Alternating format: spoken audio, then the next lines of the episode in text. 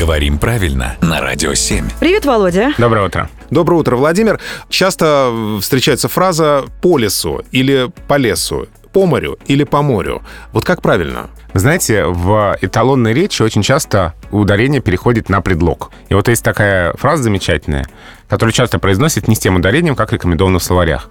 А когда кто-то что-то не понимает, хотя мы много-много-много раз объясняем, мы говорим, что ему все как об стену горох. Вот так рекомендуется говорить в словарях. А вот это очень удивительно для Да. меня.